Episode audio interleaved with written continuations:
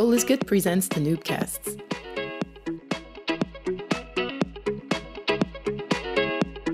One, two. Hi there, Flo speaking from the All is Good team. You're about to listen to a Noobcast, a live recording of a speech that took place at one of our Noob Nights. Noob Nights are events we organize in Brussels where several people come to share their story with an audience in a bar.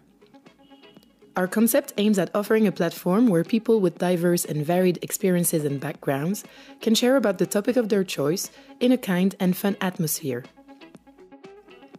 We made the conscious choice of keeping the raw recordings, including the noise of the audience in the background, so you can enjoy an immersive experience through this podcast. Listening to the Noobcast will let you discover new points of views, some you might agree with, others not. Keep in mind that some speeches can be understood differently without the visual context and the mood of the moment. Noobers open up to you in this podcast, so don't forget to keep a kind and open mind when listening. In the meantime, we send you lots of good vibes, and all is good.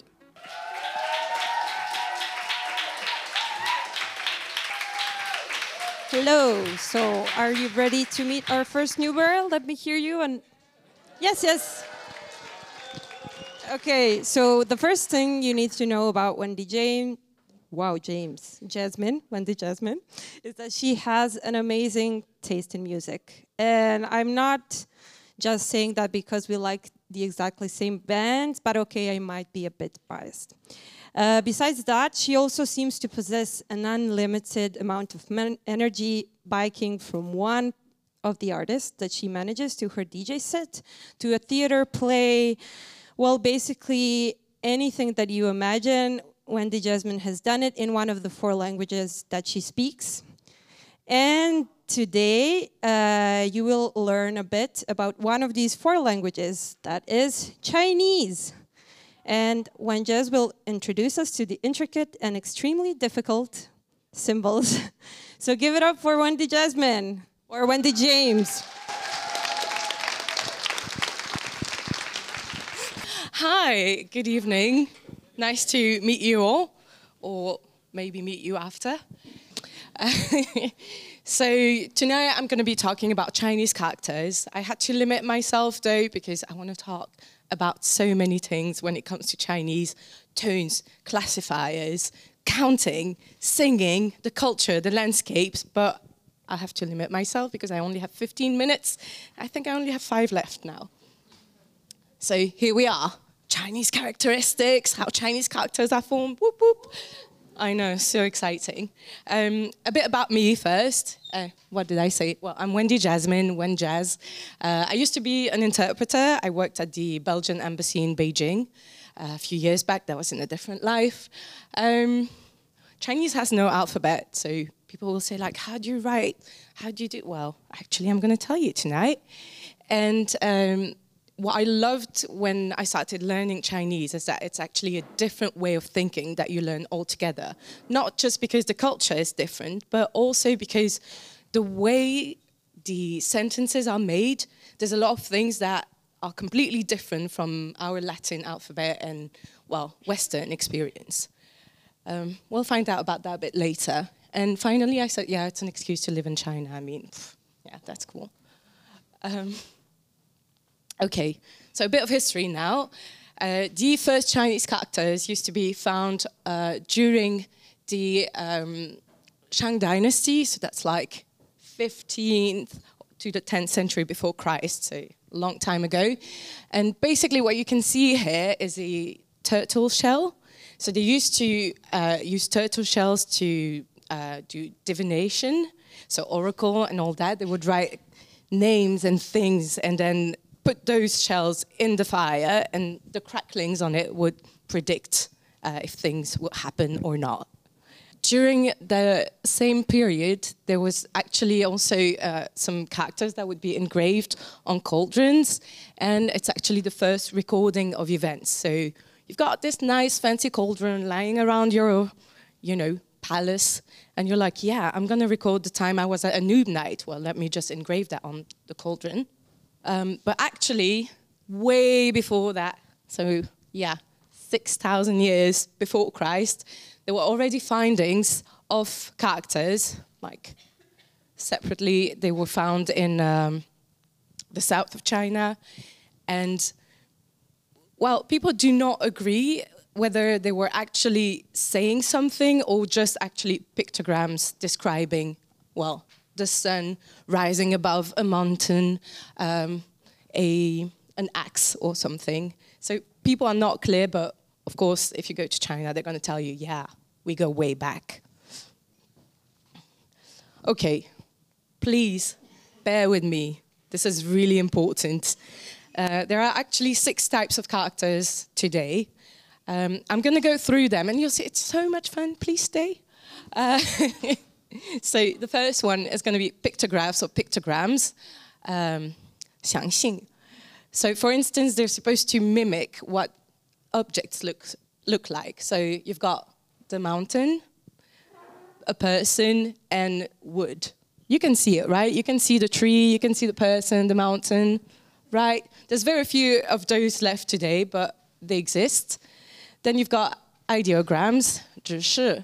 for instance, if we take that tree from before, but we want to indicate the root, well, we just add a stroke, and there you go. You know which part of the character you have to focus your attention on. Same as for above, you've got the horizon and above, or under the horizon, below. And then this is one, two, three. See, it's so easy. Um, then we've got the combined ideograms. So, for instance, here we've got, and take my word for it, okay? Um, the sun and the moon, which mean together light. A couple trees, well, it means a forest. And then a field and strength, which means a male. I know, right? Moving on to the second half of this uh, beautiful, beautiful table I put together, you've got phonetic semantic characters, which make up for 80% of characters in use today. So basically, it's um, made of two or more parts. So you have like a key on the side, and then a main part that you can see in all three characters, which are all pronounced fu. And that's because that part actually is the sound of the character.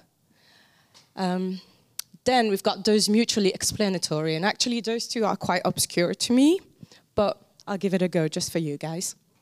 Okay, so this, it says, I wrote, I promise I did this, they share the same radical, thus share the same meaning. For instance, those two have the same radical and they both mean boat. Same for here, meaning to arrive, and here it means to uh, hurt or insult. And finally, we've got the phonetic loans, and it's actually when people were lazy, they, they forgot the actual character to use. So they were like, you know what, we're just going to use this other one instead of that one. And that one will now have the meaning of this one from before. Have I lost you? Sorry about this, but just, yeah, take my word for it.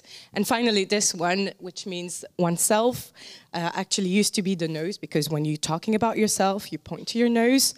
And now, well, to say your nose, you actually have to use this very intricate character. Moving on.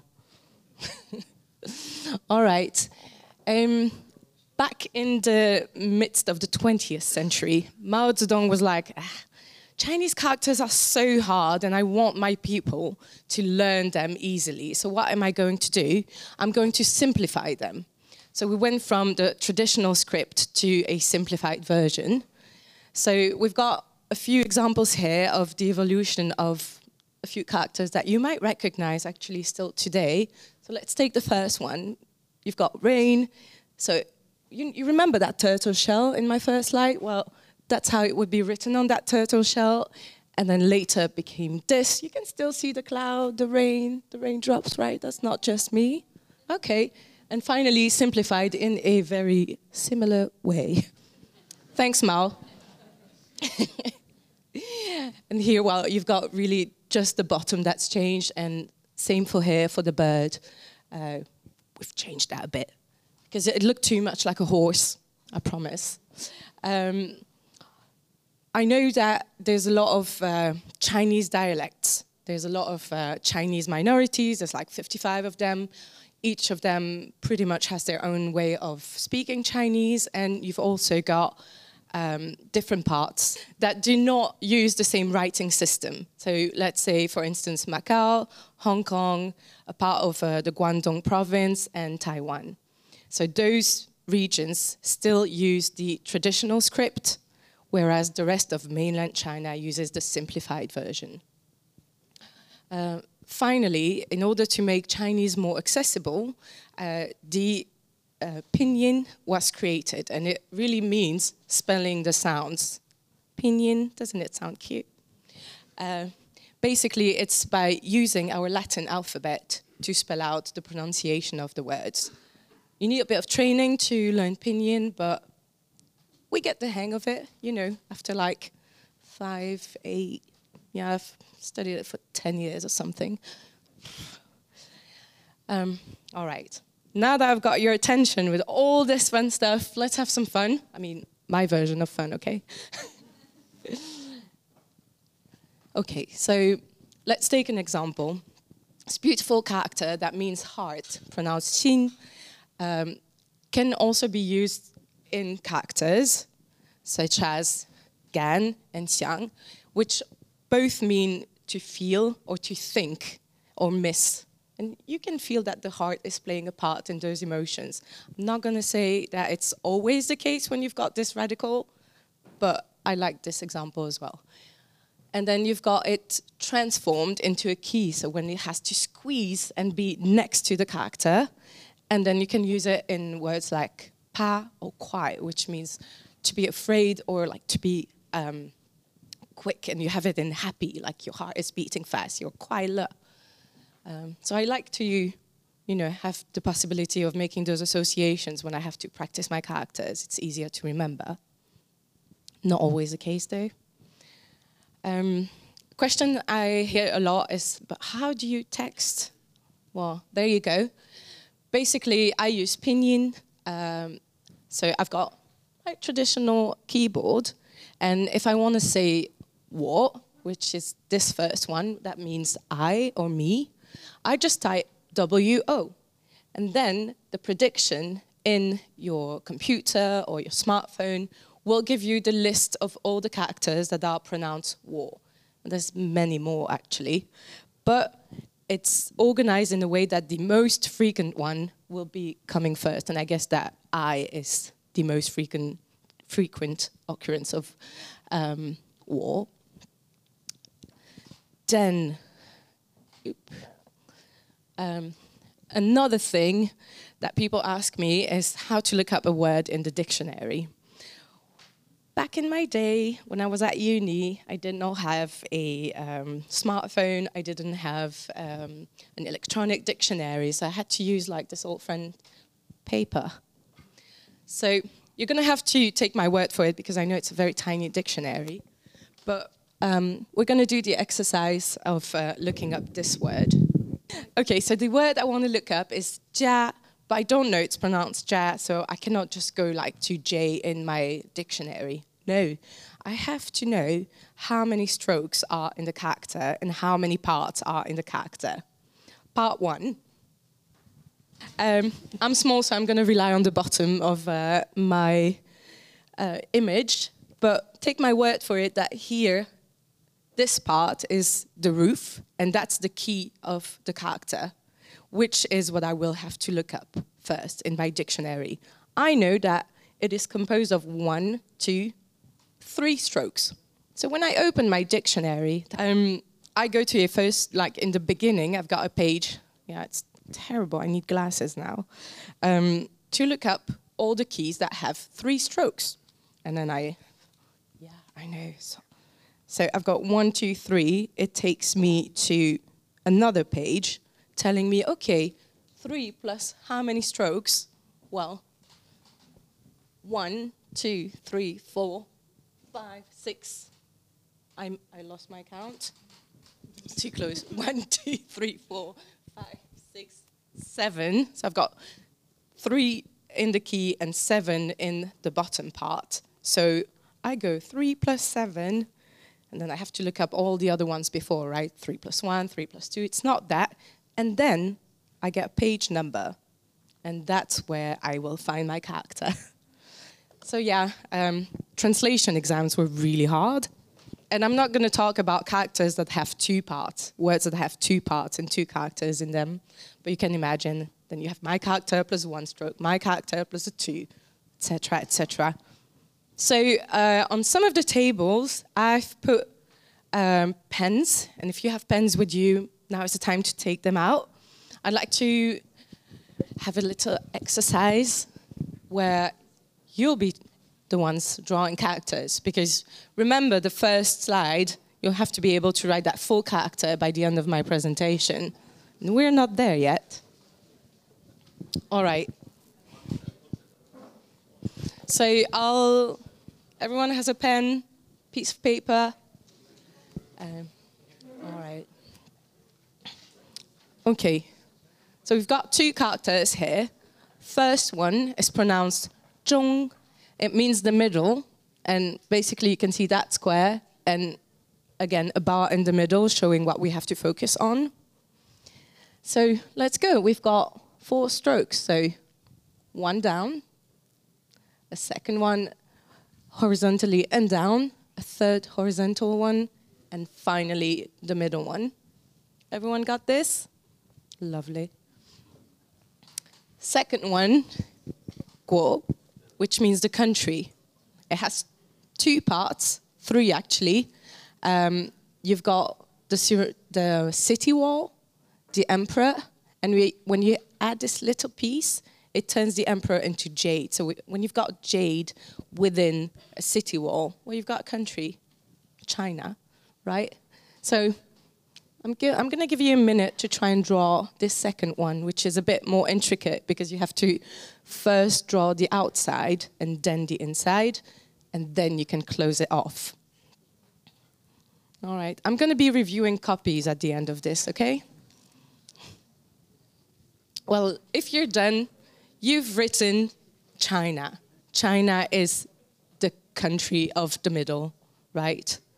So congratulations, you have the basics. You're ready to go to China. So back to this. Yeah, woohoo, let's all go to China, right? So going back to this uh, first character, it's actually the character in traditional script that has the most strokes in it, and it's just 58 of them.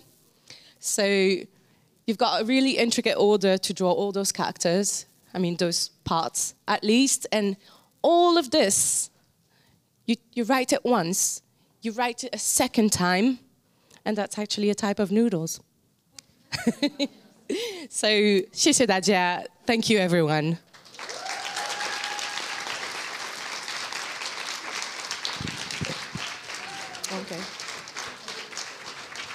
It's question time. Thank you, Wendy Jasmine. That was super. Thank you for your help. yeah, you're welcome, of course. Uh, guys, girls, people in general, do you have questions for Wen Jazz? Yes, you go for it. Do you have a precise order to write the characters?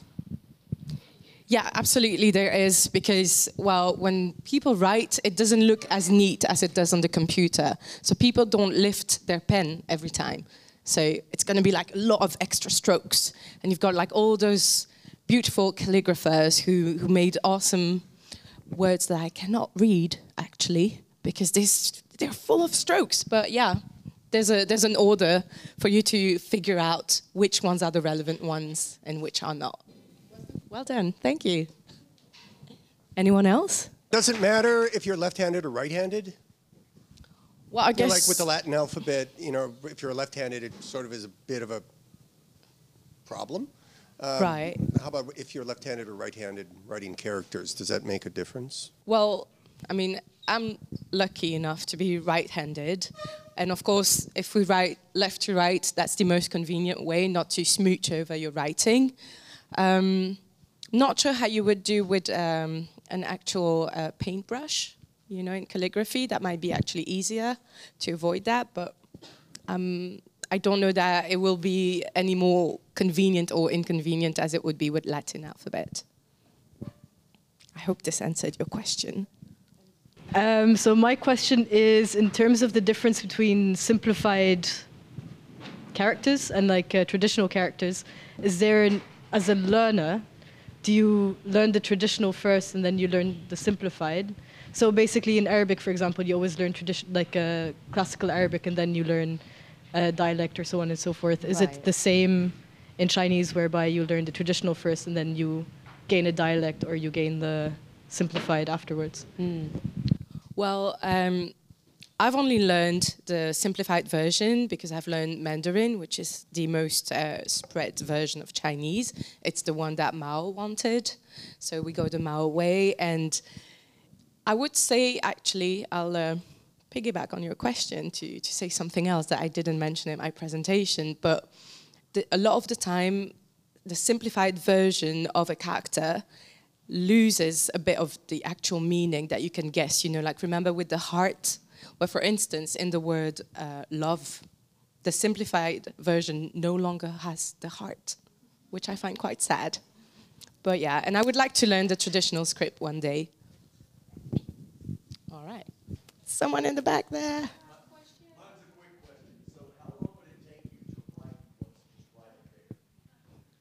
Well, 谢谢大家. I think, yeah, twice as long as it took me to say this, I guess. I, I, I don't know. Well, because imagine if you say thank you, like the space that you would have your thank you say would come all the way here, and then you've got everyone. Well, this one is quite easy. Um, there you've got the family, and it just goes really, really quickly, actually, I think. But you've got to be trained. Not sure I'm quite there yet, though. But on my, on my phone, actually, uh, I could just write the beginning of the pinyin. So instead of writing xie, X-I-E, X-I-E, D-A, J-I-A, I would just write X-X-D-J. And it would also show up because it's the uh, most common occurrence. So it's actually quite fast. All right. Okay, thank you everyone. Thank you, Thank Wendy you. Jasmine. Thank you. It was amazing. Thank you so much. You just listened to a Noobcast, the live recording of one of the speeches given at our Noob Nights. And you, if you had the mic, what would you talk about? Did you like this podcast? Go follow our Facebook and Instagram pages, All is Good in Brussels, so you don't miss any of our news. Sending you lots of good vibes.